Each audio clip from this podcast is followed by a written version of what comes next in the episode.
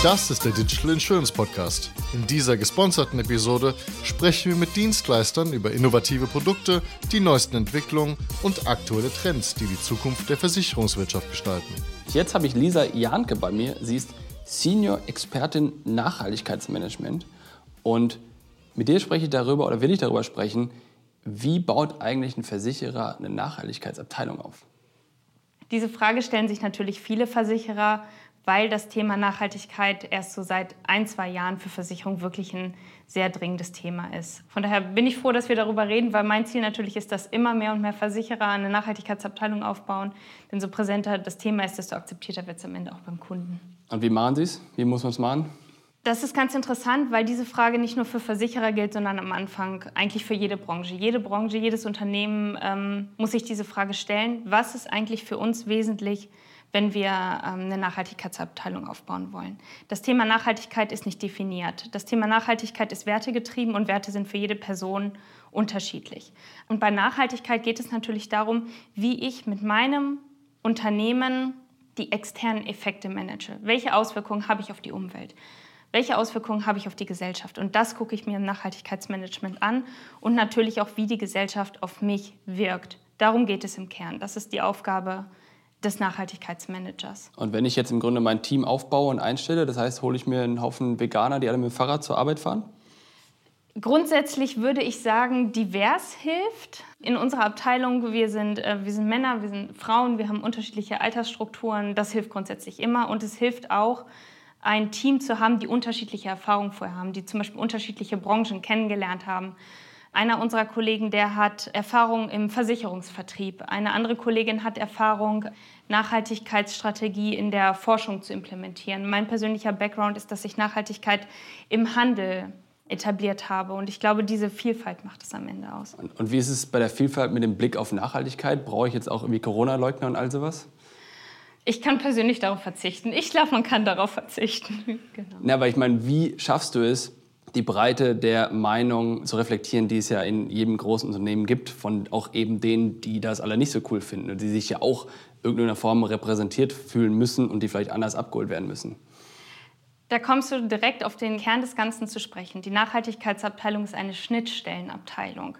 Das heißt, wir machen den ganzen Tag ganz, ganz viel Kommunikation. Wir müssen Menschen überzeugen, wir müssen den Vorstand überzeugen, wir müssen die Führungskräfte überzeugen und wir müssen die Mitarbeitenden überzeugen. Und dabei ist es immer wieder wichtig, sich zu sagen, dass man selber mit seinen eigenen Einstellungen vielleicht auch in einer Bubble ist. Ich merke das, wenn ich mit meinen Freunden rede, wenn ich mit meiner Familie teilweise rede, wir haben ungefähr alle die gleichen Einstellungen. Ich muss aber davon ausgehen, wenn ich zum Beispiel mit dem Vertrieb rede, unser typischer Vertriebler, würde ich sagen, ist männlich, ist Mitte 40 und hat vielleicht ganz andere Erwartungen und Einstellungen als ich. Und dem muss ich mir bewusst sein. Ich glaube, das ist die wichtigste Grundlage. Wisst ihr, dass derjenige andere Erwartungen und Einstellungen hat als du? Oder habt ihr es irgendwie erhoben? Oder? Genau, wir erheben das und wir merken zum Beispiel auch, wenn wir Produkte entwickeln, die entwickeln wir ja nicht nur für uns, sondern die entwickeln wir für eine ganz, ganz breite Masse.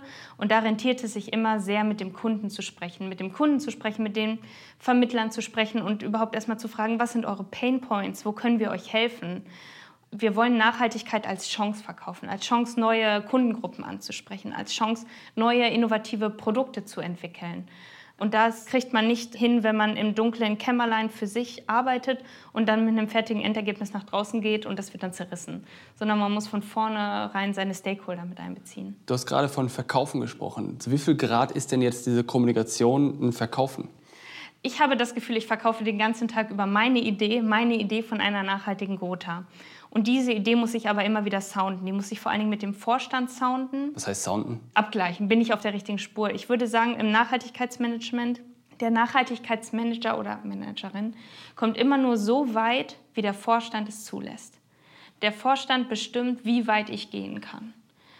Bei meinem Einstellungsgespräch zum Beispiel war der Vorstandsvorsitzende anwesend und hat sich, ähm, wollte mich natürlich als externe Person auch gewinnen und wir haben uns über Nachhaltigkeit ausgetauscht und er war letztendlich ausschlaggebend dafür, dass ich mich dann für die Gotha als Arbeitgeber entschieden habe, weil ich seine Vision gesehen habe. Das heißt, ich muss einen Haufen Vertriebler einstellen, wenn ich Nachhaltigkeit haben will. Die Vertriebler müssen es am Ende dem Kunden erklären, ähm, weil der Kunde geht ja auch nicht zum Vertriebler und sagt, ich bin so nachhaltig. Die meisten Kunden wissen gar nicht, dass es einen sehr starken Zusammenhang zwischen ähm, einer nachhaltigen Lebensweise und der Auswahl der Versicherung gibt. Und das muss der Vertriebler denen äh, zeigen. Und wir müssen es überhaupt erstmal dem Vertriebler zeigen. Also es ist wieder Kommunikation durch die gesamte Wertschöpfungskette. Aber was ich meine ist, du sagst, es muss verkauft werden. Du verkaufst eigentlich den ganzen Tag deine Vision. Das heißt, genau. eigentlich brauchen wir eine Vertriebsperson, die verkaufen kann, die halt keine Versicherungsprodukte, sondern eine Vision verkauft. Genau, genau. Der Nachhaltigkeitsmanager muss seine Vision im Unternehmen die ganze Zeit verkaufen können. Und der muss auch mal eine Gegenmeinung aushalten können. Der muss auch mal Konflikte aushalten können. Ich glaube, das ist eine ganz, ganz wichtige äh, Eigenschaft für Nachhaltigkeitsmanager. Was heißt aushalten? Aushalten heißt für mich, okay, die prallen ab oder was? Oder wie muss denn diese Person mit diesen Konflikten umgehen? Das ist vor allen Dingen relevant, glaube ich, am Anfang, wenn man eine Nachhaltigkeitsstrategie entwickelt. Du hast mich eben gefragt, wie kann ein Versicherungsunternehmen eine Nachhaltigkeit aufbauen? Ähm, es gibt sehr viele verschiedene Aspekte innerhalb der Wertschöpfungskette und die muss ich bewerten. Ich muss wissen, was ist für mein Nachhaltigkeitsmanagement besonders wesentlich. Und das ist bei uns Produkte und Kapitalanlage. Da ist unsere größte Hebelwirkung. Wir haben zwar auch Bienen am Standort, wir pflanzen Bäume. Das ist alles wirklich nice to have, das ist alles toll, aber worauf es am Ende wirklich ankommt, sind Produkte und sind die Kapitalanlage. Und da muss ich die Leute mit viel Gesprächen hinkriegen. Äh, man sagt immer, Nachhaltigkeit ist kein Sprint, sondern ein Marathon. Und diese vielen auch mal Widerstände muss ich aushalten. Ich muss mir gute Argumente ausdenken. Ich muss zeigen, es geht nicht darum, etwas zu verbieten, sondern etwas dazu zu gewinnen. Es geht nicht darum, dass ihr unbedingt mehr Arbeit habt, sondern ihr müsst einfach euer Daily Business vielleicht ein bisschen anders denken. Ihr müsst das integrieren. Und das kann dann am Ende des Tages zum Beispiel für einen Produktmanager, der seit Jahren vielleicht schon das Gleiche macht, auch extrem bereichernd und spannend sein für seine Arbeit, wenn er dann noch einmal neue Perspektiven hat. Und das ist mein Verkaufsargument, Chancen zu sehen.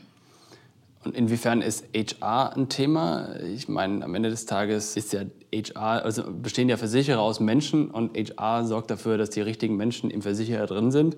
Das sind die dementsprechend, die die Kultur prägen und all sowas machen. Das heißt, die sind ja super relevant dann, richtig? Genau, also das Mindset ist relevant, das Mindset, die Unternehmenskultur ist relevant, die wird von HR geprägt, die wird vor allen Dingen auch vom Konzern geprägt, vom Vorstand wird die ganz stark geprägt. Wir haben zum Glück einen Vorstand, der sich sehr stark committet darauf, das Thema Nachhaltigkeit glaubhaft voranzubringen. Und wir haben dann eine HR-Abteilung, die das durch ganz verschiedene Hebel versucht zu fördern. Dazu gehört flexible Arbeitszeiten, dazu gehört Frauen in Führungspositionen zu stärken und ein Frauennetzwerk zu etablieren.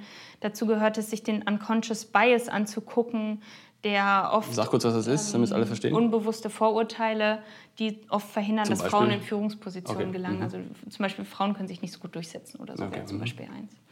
Und jetzt haben wir quasi, du musst kommunikationsstark sein, musst vertrauen können, musst wahrscheinlich auch zuhören können. Ja. Was ist das Wichtigste von den dreien? Alles drei. Ich glaube, der Mix am Ende, auf den kommt es an, dass du es auch willst. Also ich glaube, eine intrinsische Motivation, also eine innere Motivation ist ganz wichtig am Ende des Tages und ich würde behaupten, ein Nachhaltigkeitsmanager macht keine Dienst nach Vorschrift. Du musst kreativ sein, du musst schon auch über das normale Maß, was gefordert ist, hinausgehen. Du musst mitdenken, ich mache nie am Tag das Gleiche. Ich hatte in meinem ganzen Arbeitsleben noch keinen Tag, wo ich absolut das Gleiche gemacht habe wie am Vortag. Das passiert einfach nicht, weil die gesamte Wertschöpfungskette betroffen ist von Nachhaltigkeitsmanagement. Stichwort Bubble. Jetzt sind wir uns einig, dass wahrscheinlich, oder korrigiere mich, wie sich die Nachhaltigkeitsabteilung zusammensetzt. Wahrscheinlich tendenziell eher mit Leuten, die sich dafür interessieren, als dagegen. Definitiv. Wie sorge ich dafür, dass dieses Team jetzt aus dieser Bubble rauskommt? Wir machen ganz viele Gesprächsangebote im Konzern, ähm, sei das auf Ebene der mitarbeitenden Führungskräfte, ähm, aber ich unterhalte mich auch mal in meinem sozialen Umfeld und kriege da unterschiedliche Spannungen mit. Ich versuche Medien zu lesen, die nicht unbedingt meine voreingestellte Meinung widerspiegeln. Ähm, genau, ich glaube, aus dem Büro rausgehen und mit Menschen sprechen ist da das Wichtigste. Herzlichen Dank, Lisa. Das war eine weitere Ausgabe des Digital Insurance Podcast.